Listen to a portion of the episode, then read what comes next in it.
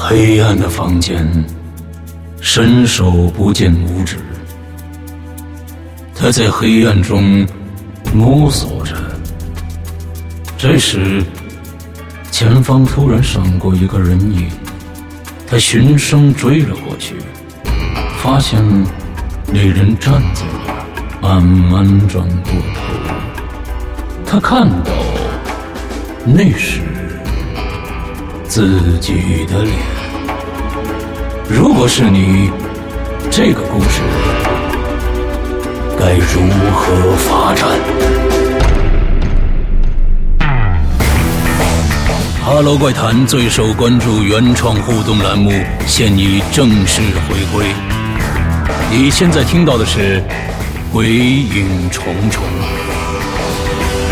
鬼门洞开，你是天使还是魔鬼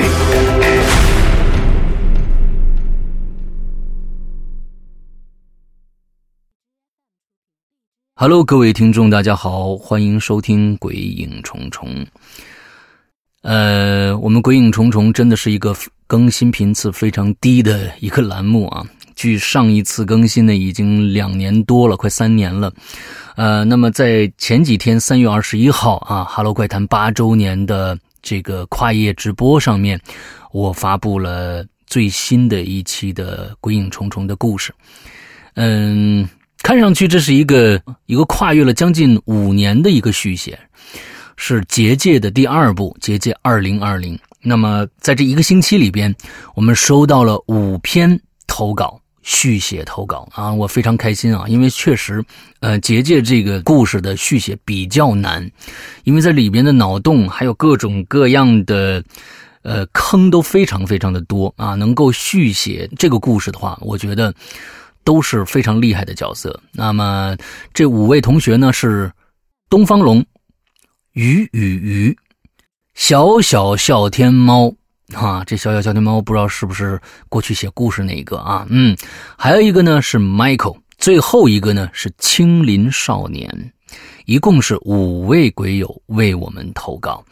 那在呃宣布最终的入选的这位同学之前呢，我想跟大家说一下怎么样去浏览啊这五位同学的稿件。啊，每一个稿件都非常非常的有趣啊，甚至有一位同学的稿件，我是觉得他的，因为他们把后面的后续故事也写了一个梗概，他的那个概念非常之强，我特别特别的喜欢。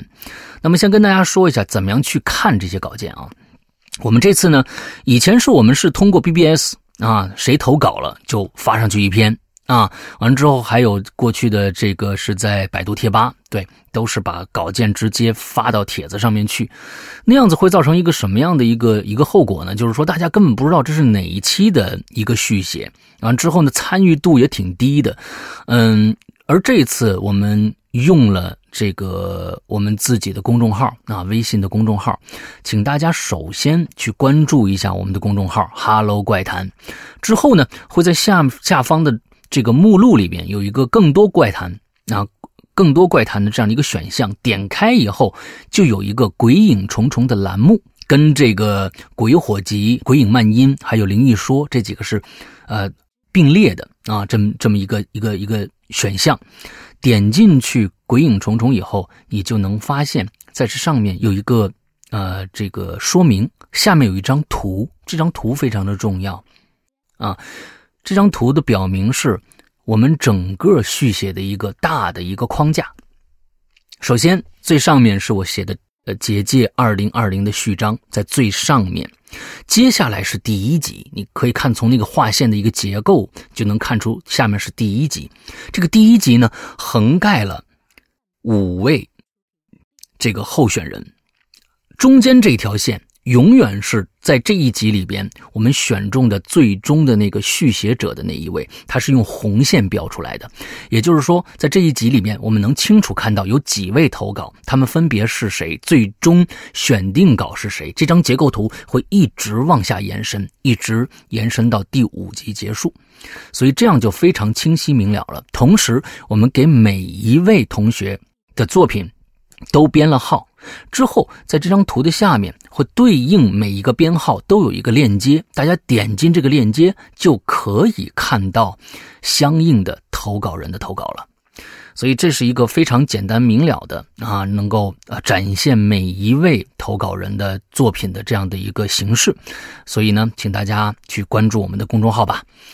那么在这儿呢，我要先说一下我们的这个投稿的。规则啊，呃，今天是我们呃结界二零二零的第一集。那么大家听完这一集，在下一周的这个时间里面，今日星期三，呃，在下周三的这一周的时间里面，赶紧去续写。之后，呃，投稿请投到我们的一个邮箱“鬼影人间全拼”@新浪点 com。鬼影人间全拼新浪点 com 这样的一个邮箱，呃，我们在下周三之前，这个邮箱呢都期盼着大家开脑洞，把你的那些奇思妙想写在纸上。OK，那么来到了今天的这个宣布啊，到底谁获得了啊我们最终的这个结界二零二零第一集的呃最终的续写权的这样的一个。啊，名字啊，其实有两个人啊，在这一次投稿里边，让我真的是左右摇摆不定，甚至两个人的稿子我全都做出来了。最后我没有办法，因为只能选一个人，所以我只能很抱歉的说啊，对其他四位啊说一声抱歉了，你们都花了很多的心思。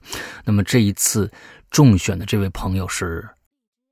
东方龙，最终的啊，嗯，这个朋友是东方龙，而另外一个写的非常好的，我认为他的后续的想法那个概念非常之强大的另外一个同学，大家肯定说说是不是小点小天猫啊啊，因为他非常强啊，然而不是，嗯，然而不是啊，嗯，是另外一个同学叫做青林少年，而。对于青林少年，嗯，我也曾经联系过他。如果说，如果他的稿件没有被入选的话，我会给他开一个平行空间。什么意思呢？在我们的这个公众号里边那张图，大家可以现在可以清晰的看到，第一集下面有四位作者，而在旁边多出了一条支线，那条支线就是我专门为青林少年开通的这样的一个专线。一个平行空间线，也就是说，他不必要再继续按照我们选中的这篇稿子的第一集再去续写第二集了，而是按照他自己的想法把他的故事直接写完。也就是说，他的那一篇五级的东西会在旁边形成一个平行空间的一条线。如果我有时间的话，我会把这条线也同时做成这个呃有声剧。放在他们的下面，那么到时候大家可以点击进去啊，收听这一条线。而这条线呢，我想作为一个嗯，怎么说，是我们公众号的一个特权，大家只能在我们的公众号里边收听这一条线的一个具体的一个内容。OK，那已经都说明白了，接下来让我们听听看东方龙的续写。首先，我在序章的时候说了，这将不是一次伪计时的行为，这就是一个故事，请大家一定记住我说的这句话，千万不要相信它是真实发生的，它只是一个故事而已。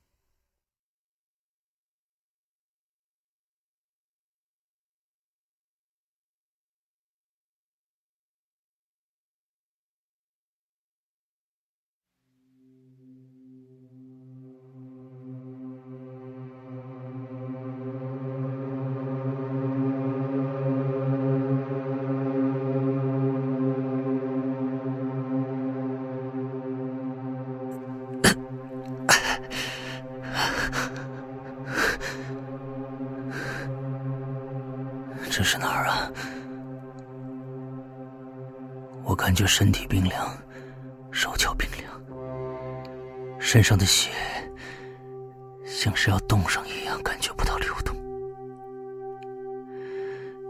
脸从小趴在一片水泥地面上，脑中混混沌沌的。我慢慢睁开眼睛，恢复意识的同时，后脑的凉意也逐渐加深着。我挣扎着爬起来，下意识的摸了一下后脑，那是一种粘稠的触感。我把手拿到眼前，血！我惊讶的差点坐在地上，看着面前手心中鲜红的血液。这时，我的记忆时隐时现。没错，我受伤了。这不是个意外，这绝对不是意外。我清晰的记得，刚才有人从身后袭击了我，一个特别沉重的东西向我脑后砸过来。在我倒地的一瞬间，我看见一双脚站在我旁边。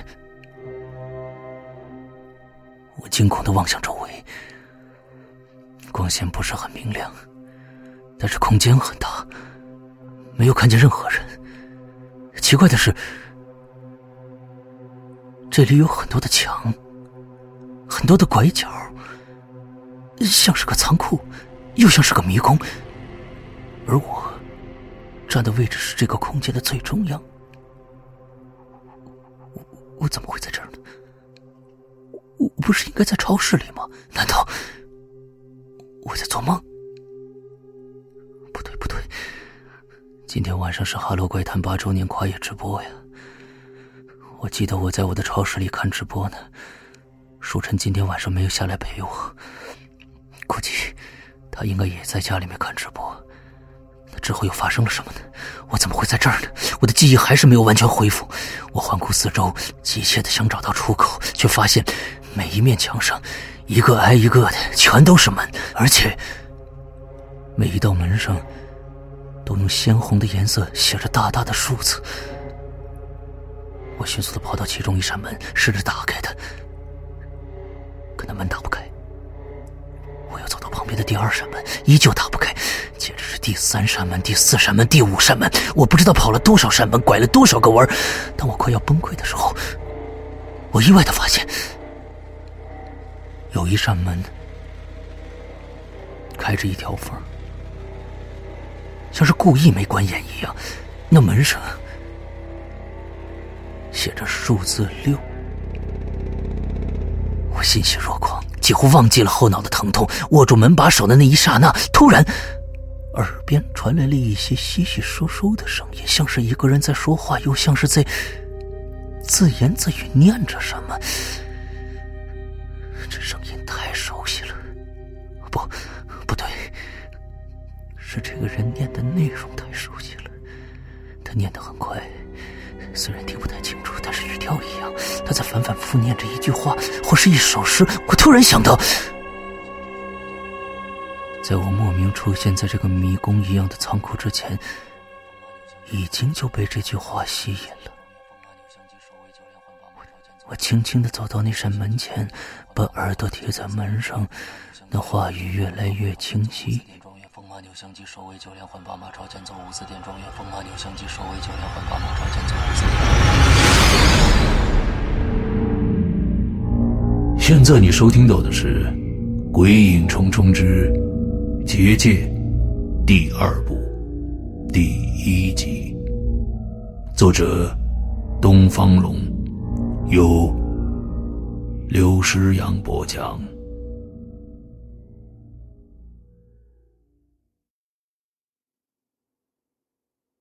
记忆慢慢恢复。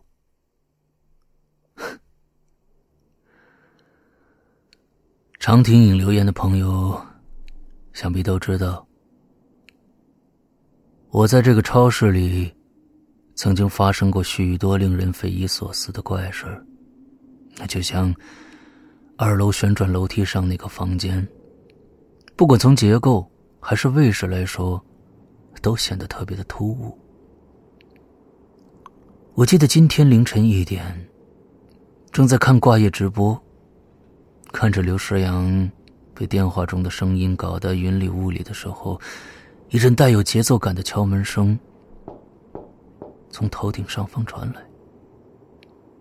当时我正专心的看直播呢，没有反应过来，本以为是隔壁或者三楼的住户下夜班回家了，也就没有理会。可直到敲门声再次响起，比之前的声音节奏感更强、声音更大的时候，我腾的一下站起来了，仔细的听，心里想着，跟直播中电话里那个人说的不一样。敲门声并不是从抽屉里发出来的，循声找去，声音一定是从二楼传来的。我有些害怕，曾经在这间超市中发生过的种种怪异事件，一件一件的从我脑中闪现。那莫名其妙移动的快递包裹，从货架上一次一次掉落的货物，飘忽不定的人影，以及在二楼楼梯口凭空出现的那双脚，还有，还有就是那个挥之不去的黑色礼帽。心中的胆怯层层加深，却又不输于好奇心的作祟。我多希望蜀尘此刻在这儿啊，能够一起去探个究竟。接着，我就给蜀尘发了一条微信：“蜀尘，快下来一趟，我这儿好像又出事了。”听着空气中断断续续、时隐时现的敲门声。我是多么希望蜀尘像往常一样披着一件外衣，蹬着一双拖鞋出现在超市门口。可是十分钟过去了，蜀尘还没出现。我又一连发了七八条语音，甚至最后一条都能算上骂人了，可依旧没回音。情急之下，我把电话拨过去了，可蜀尘那头一直没接。他妈的，这臭小子在干什么呀？心里暗骂了一句，我一咬牙，登上了楼梯的台阶接着，我在二楼巡视了各个棋牌室的包间，可我没发现任何的异常。这个时候，手机里的直播就快结束了，屏幕里的刘诗阳又坐回了椅子上，双手摊开，轻蔑的。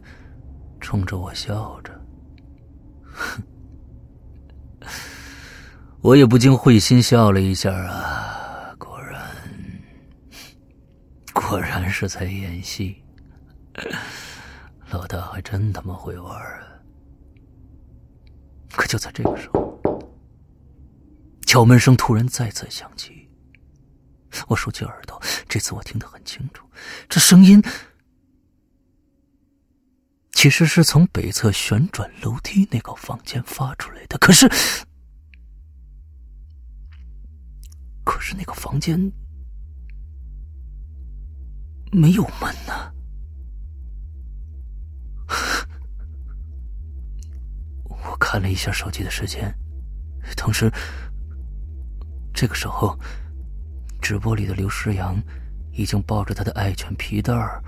正在向镜头挥手告别了。不过，一个细微的动作让我不寒而栗。我怎么觉得刘世阳阴沉着脸，对着皮蛋的耳朵在说着什么？而我心里突然冒出一句话来，好像刘世阳在对皮蛋说：“狗肉好吃吗？”我立马关掉了手机，调整了一下呼吸。可是，紧张和害怕依然抵不过好奇心。我慢慢向着那个没有门的房间走过去。走到门口，我伸手摸到了墙上的开关，啪的一下打开，那房子亮起来了。我心里乱跳的心脏也随之平缓下来。这个房间并不大，而且杂物当初已经被我清空了，屋里的情景一目了然。我看了看空调，上面满满落了一层厚厚的灰。我又炸着胆子看了看那扇小气窗。大家都知道，曾经我和蜀晨一起看见从这个窗户里向外拱出一个人形的东西，而现在，它再正常不过了。我又把目光落在了窗户前的落地镜上，那镜子上依旧盖着那块红布，那颜色鲜红艳丽，就像被新鲜的人血浸泡过一样，显得诡异至极。一切正常，可能是我神经太紧张了。我转身就要离开，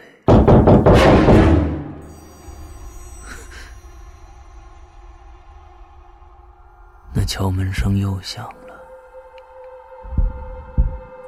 这次我听得非常清楚，因为声音近在咫尺，那是从。镜子里面发出，也不知道哪来的一股冲动，我慢慢走向镜子，一下子把那红布揭下来了。红布落地，那敲门声也戛然而止。镜子里照出了我自己，眉毛紧锁，表情惊恐。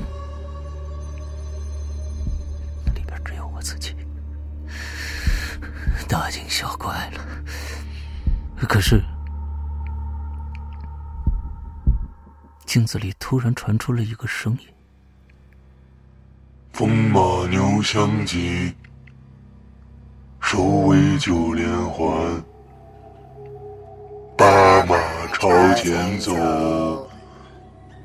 五子点状元。”听到这句话，我全身僵硬，头皮绷紧。可恐惧并没有到此结束。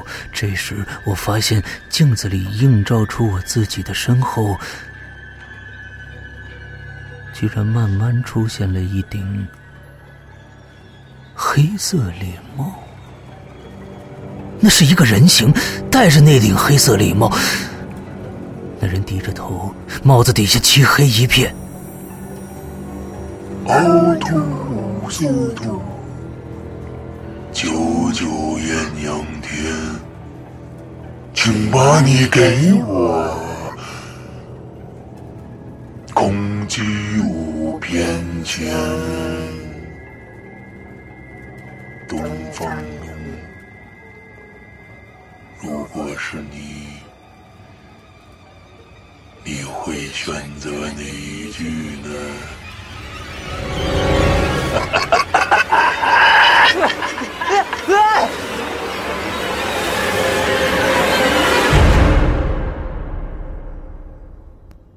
伴随着这恐怖的声音，我身后传来了一股强大的冲击力，使我的身体朝着镜子倾斜下去。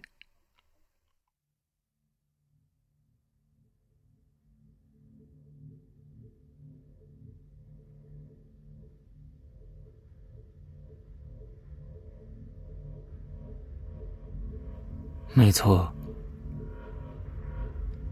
现在想起来，门后那絮絮叨叨的声音，念的就是这首诗，就是今天晚上八周年直播节目中刘世阳所说的那首诗。他说：“这是开启结界的一把钥匙。”也就是这首诗，把我带入到这个狗屁不通、鸟不拉屎的破地方。难道我现在已经进入了结界吗？那这扇门后面的是谁呢？是方小芳还是四北？还是被邪恶的刘世阳送入到结界里那个真正的刘世阳的？我要不要打开这扇门呢？可后脑的疼痛警告我，不管是谁，刚才袭击我的一定是他们三个中的一个。突然。声音停了，门里响起了脚步声。慌忙之中，我急忙拉开了之前那扇没有关严、露着缝隙、写着数字六的房间，躲了进去。进去以后，我发现里边是一条不太长的走廊，前方不远就是一个拐角。让我惊讶的是，周围的墙上同样是一扇挨着一扇带着血红数字的房门。我转身向原路返回，可进来的那扇房门死活都打不开了。当我再次转过身望向拐角的时候，我发现有一个人的背影拐了进去。现在已经没有退路了，我硬着头皮悄悄跟了过去。那个人身穿一件白色 T 恤衫，但是已经布满血渍了，走的不紧不慢，双手一直放在胸前，好像怀里抱着什么东西。每次走到一个拐角的时候，都是小心翼翼四处查看，像是在寻找什么，又像是在躲着什么。在拐过几个拐角之后，他停在了一扇门前，接着，他向前伸出了一只手，那只手满是鲜红的血液，他用血在那扇门上画了一个大大的数字六。突然，他歪着头，像是在倾听什么，我的心里咯噔一下，难道被他发现了吗？我已经很小心了，而那个人没有回头，只是用那恶狠狠的语气在喊着：“别他妈藏了，赶快给老子滚出来！咱们都简单一点，守点规矩好吗？啊，你我心里都明白，玩点痛快的。”他好像不是在对我喊，而是冲另一个方向在抱怨，因为他已经向那个方向走去了。接着，我悄悄移动到了那扇六号的门前。这时，从那人左边的拐角处传来另外一个人说话：“ 你在找我吗？我也在找你呀。看来这个游戏你……”终于玩明白了，少他妈废话了，来吧！突然，一个满脑袋缠着衣服的身影从拐角处猛地出来，飞身扑向之前那个人。他怀里的东西也顺势被扑了出来，滚到离我一米远的地方。这个东西是一件被血染红了的衣服，而那衣服里面好像裹着什么东西。接着。这两个人滚作一团，每个人手里都拿着一把刀，在拼命的刺向对方，都想置对方于死地。我蹲下身来，被眼前这个血红的包裹所吸引，轻轻的挪动脚步，伸手解开那两条衣服袖子打成的结。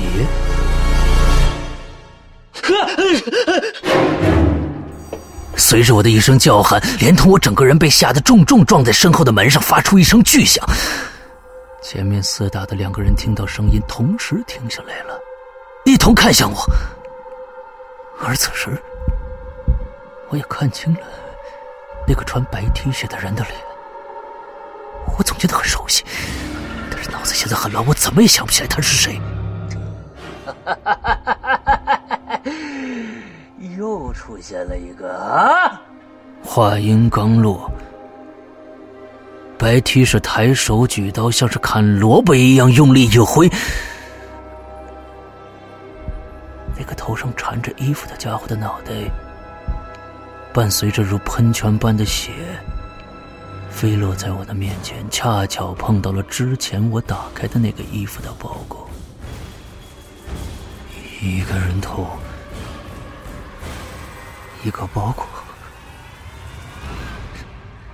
我拼命的倚着身后的门，颤颤巍巍站起来。这他妈是两个一模一样的衣服，裹着两颗人头，而且这两颗人头是同一个人的头。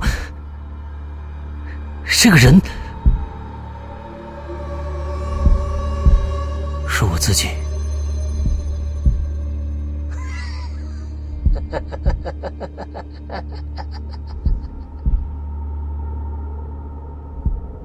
白衬衫阴笑着，把刀上的血在自己的白衬衫上抹了两下，一步步的、慢慢的向我靠近。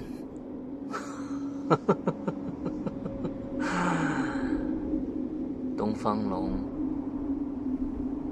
你是哪个东方龙啊？让我猜猜看啊，第二十八个？不对，不对，不对，第二十八个已经让我干掉了。第三十五个？也不对呀，的也被我看下来了。没错，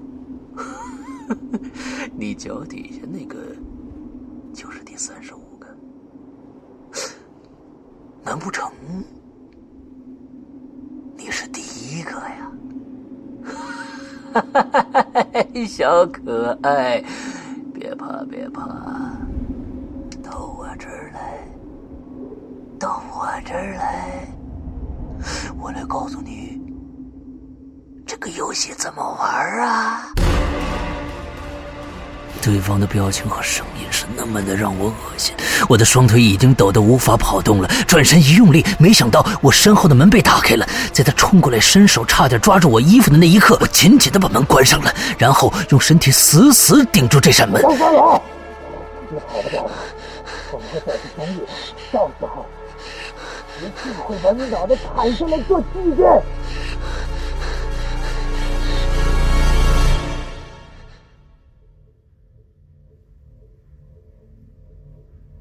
我死命的顶着门，没想到对方放弃了，那脚步声越走越远。我瘫软在地面上，周围是如此的熟悉，一个个的拐角，一扇扇的门。我低着头，气喘吁吁，想起刚才他说的这个游戏到底是什么游戏啊？难道真的像今天晚上直播中刘诗阳所说的？结界中有四个房间，每个房间里都存在着一个死亡游戏吗？那我现在所在的这个地方根本就不像一个房间的，是一个房间套一个房间，周围全是门呢。那难道是我进错房间了吗？东方龙，一个声音在轻声的叫着我。我抬起头，看见一个人背着手。蹲在一个拐角处盯着我，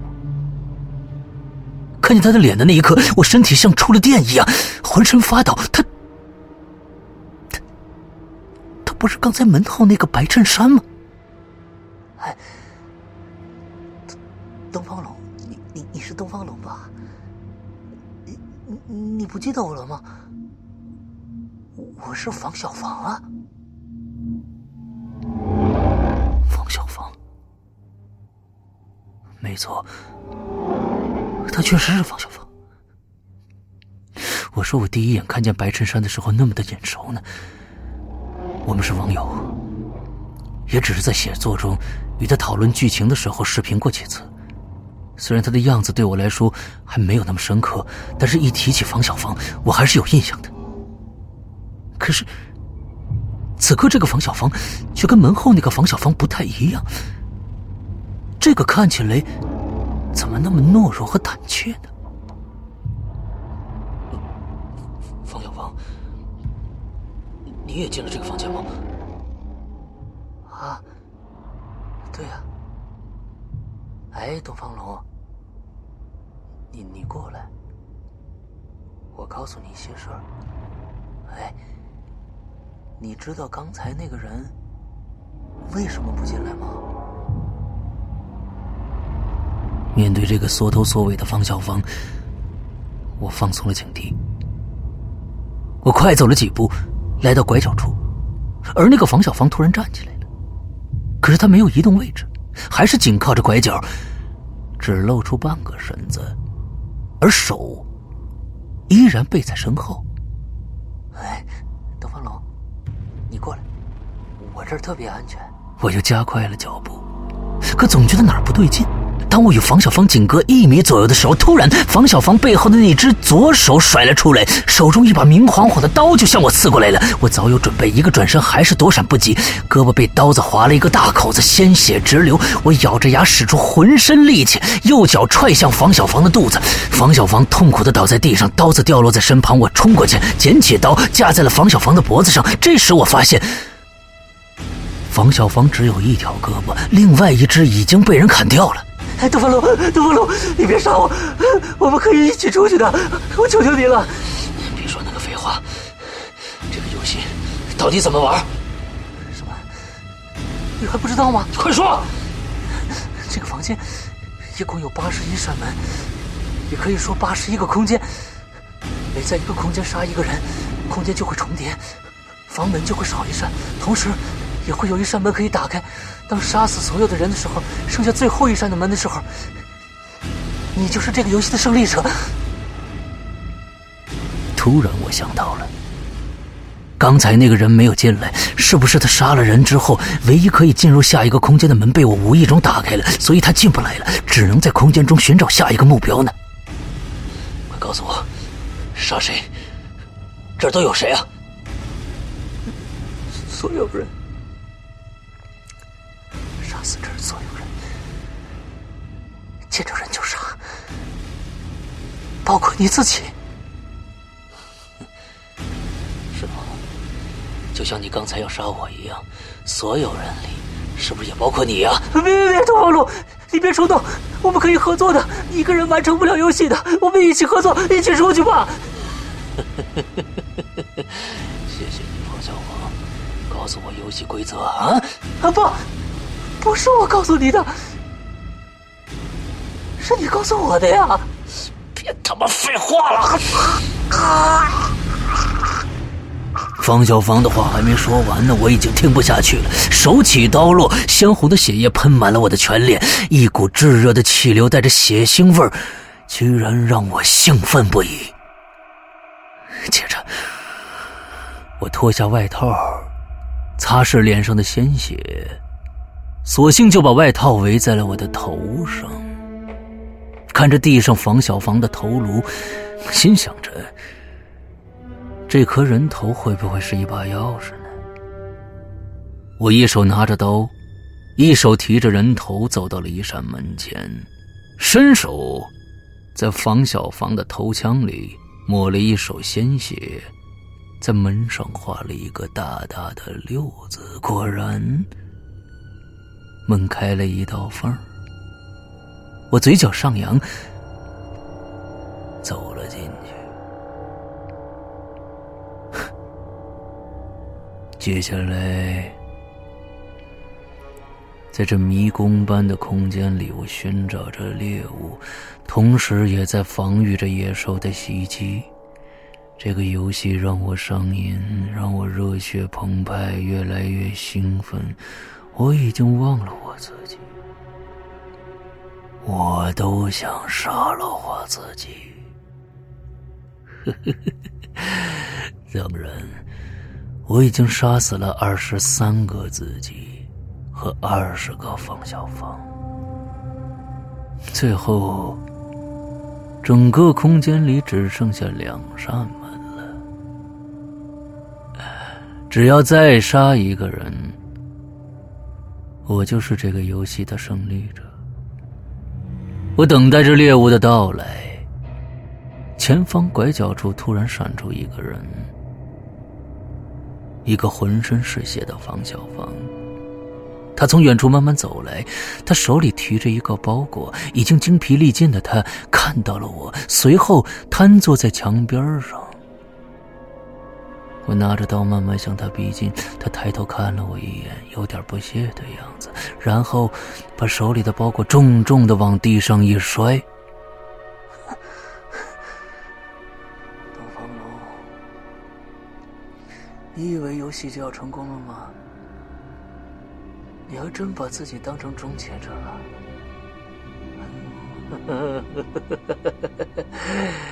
哎。我把你心中的噩梦带来了。我愣了一下，站定了身子看着他，看他到底还有什么花样。方小芳接着说：“东方，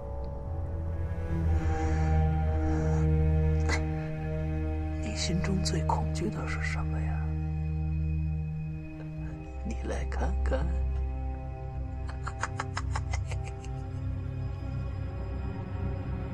接着，他把那个包裹慢慢打开，包裹里面是一顶黑色礼帽，我全身的血液都沸腾起来。没错。这个黑色礼帽就是我心中的恶魔，曾在我十三岁的时候，他就已经潜入到我的生活当中了。此后影响了我的一生，也就是这个黑色礼帽把我送进这个结界里的。难道他就是结界的一部分吗？突然之间，黑色礼帽腾空而起，帽子下面显现出了一个黑色的人影，一个粗犷的声音响起来了：“东方龙。”恭喜你玩到游戏的最后，只差一步了，你就可以通关了。但是，你将面临一个选择：是生是死，你要自己决定啊！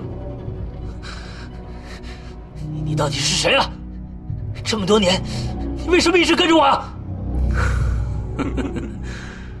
我是谁这么重要吗？你心中没有鬼的话，为什么这么害怕呢？问一问你自己，这三十多年里，你是不是做错过很多的事情，却不知悔改？你心中的嫉妒与贪念正加倍生长，邪恶的思想会在你脑子里来回闪过，这些正是我所需要的东西啊！其实五年前你就知道一些事情了，没错吧？你超市旋转楼梯那个房间里，被红布遮盖的落地镜，桌子上的剪刀，窗户里的人脸，以及墙上各种的符纸，这一切看上去难道不像是一个 来镇压住这个空间里一股看不见的黑暗力量所设的一个阵法，不对吗？啊不不不不不，结界更贴切一些。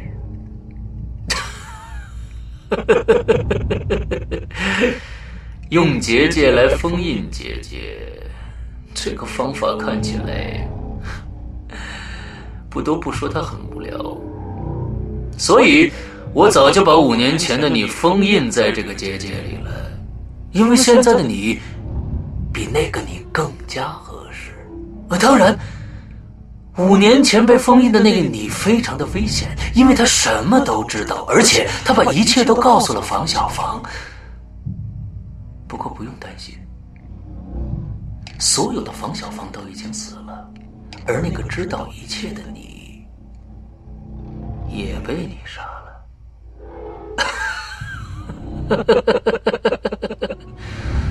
这时，瘫坐在地上的房小芳的脸突然变得扭曲起来，幻化成了赵树臣的脸。黑色礼帽接着说：“游戏的规则你也知道了，杀光所有人，你才能走出这个房间。在你面前的是你最要好的朋友，但他已经没有攻击的能力了。人在面对生死的时候，为了活着，什么事儿都能干得出来。”你们心里一直认为我才是恶魔，你应该也问问你自己是善还是恶吧。现在，我倒要看看你如何面对。你要选择自杀，给他一个生机，还是要杀了你最好的朋友，背负一辈子良心上的谴责，安全的离开呢？决定权在你手里哦。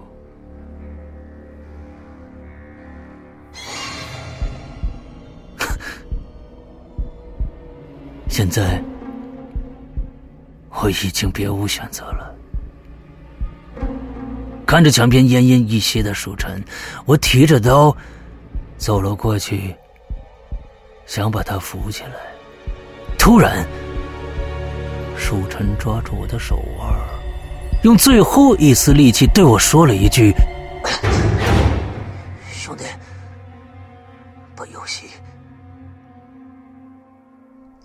去玩下去。”